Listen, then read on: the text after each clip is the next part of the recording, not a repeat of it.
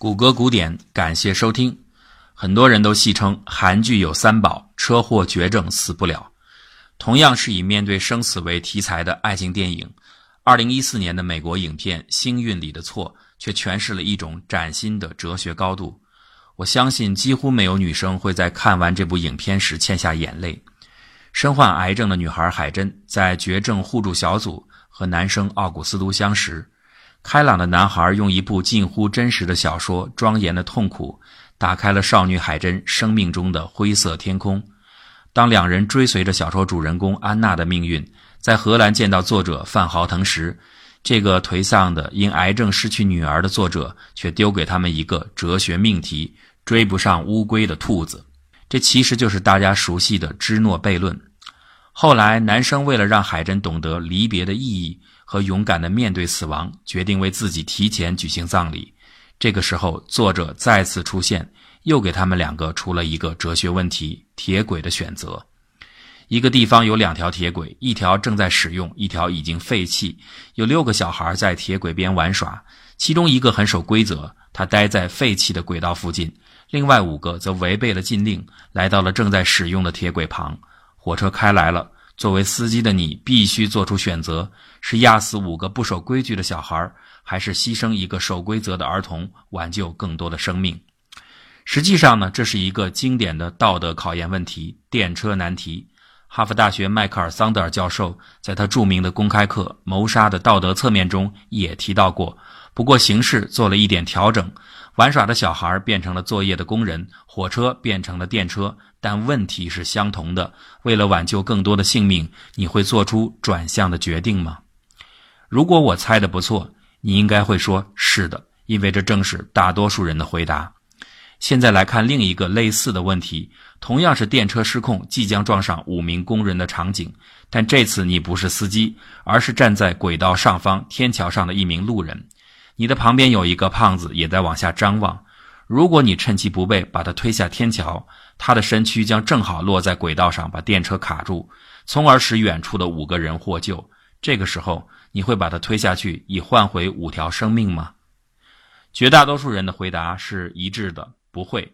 但是奇怪了，跟刚才的场景相比，同样是一条人命换五条人命的选择题，人们怎么会有不同的回答呢？类似的对照问题还有。假设你是一名急诊室的医生，一次重大车祸后送来了六名伤者，其中一人伤势非常严重，其他五人相对较轻。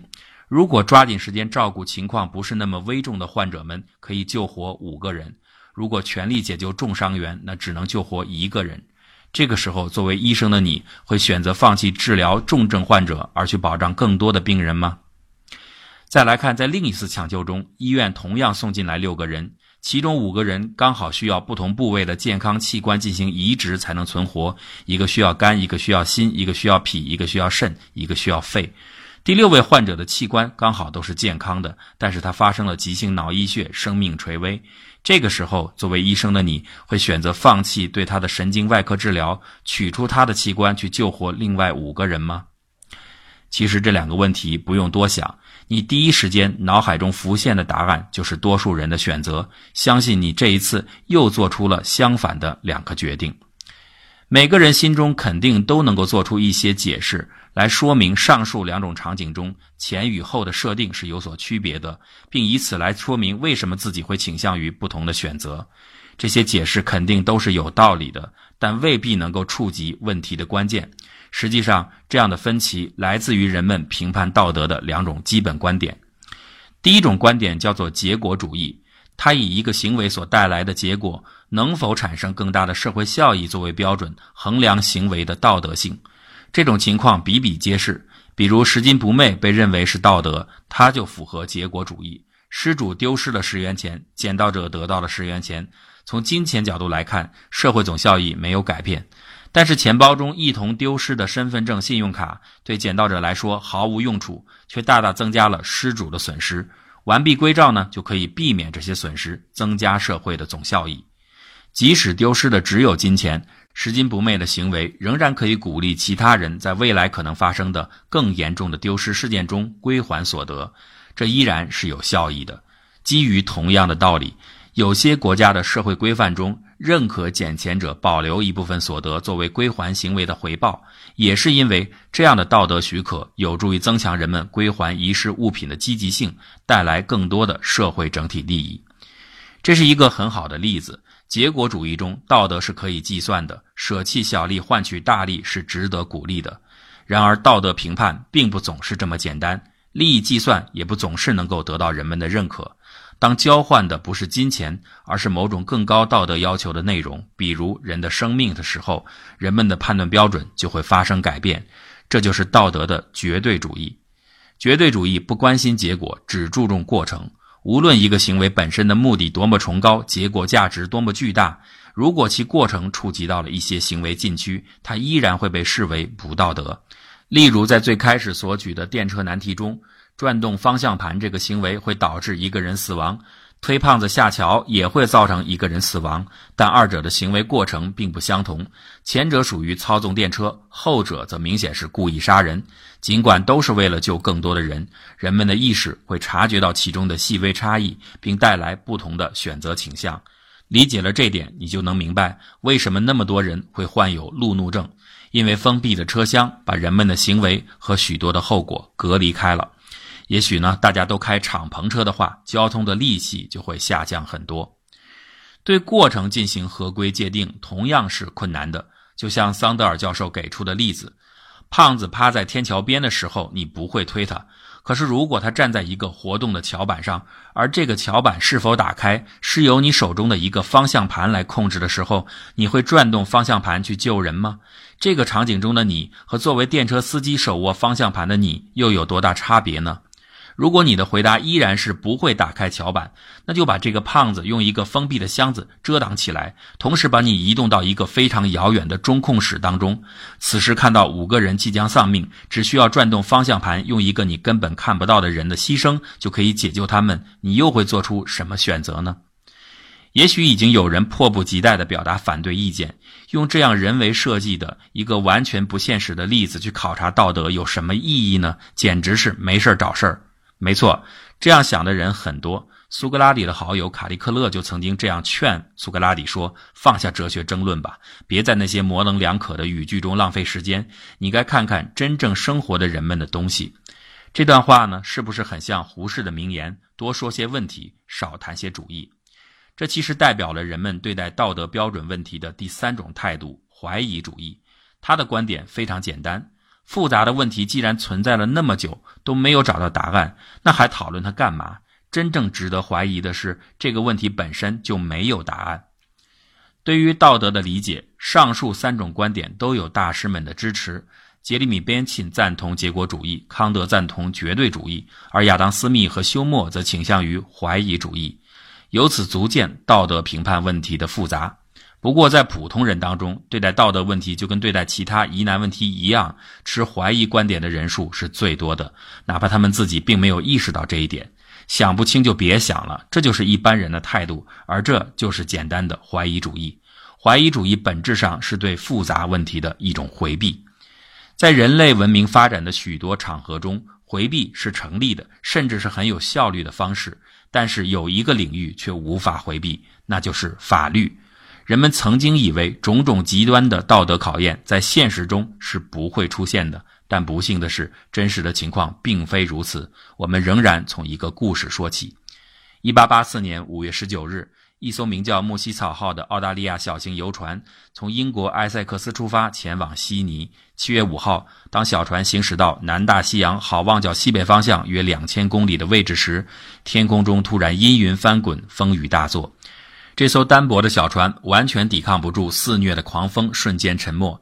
四名船员逃到了救生小艇上，幸存者包括船长杜德利、大副斯蒂芬、精干的老船员布鲁克斯和一位年轻的见习船员帕克。当时他仅仅十七岁。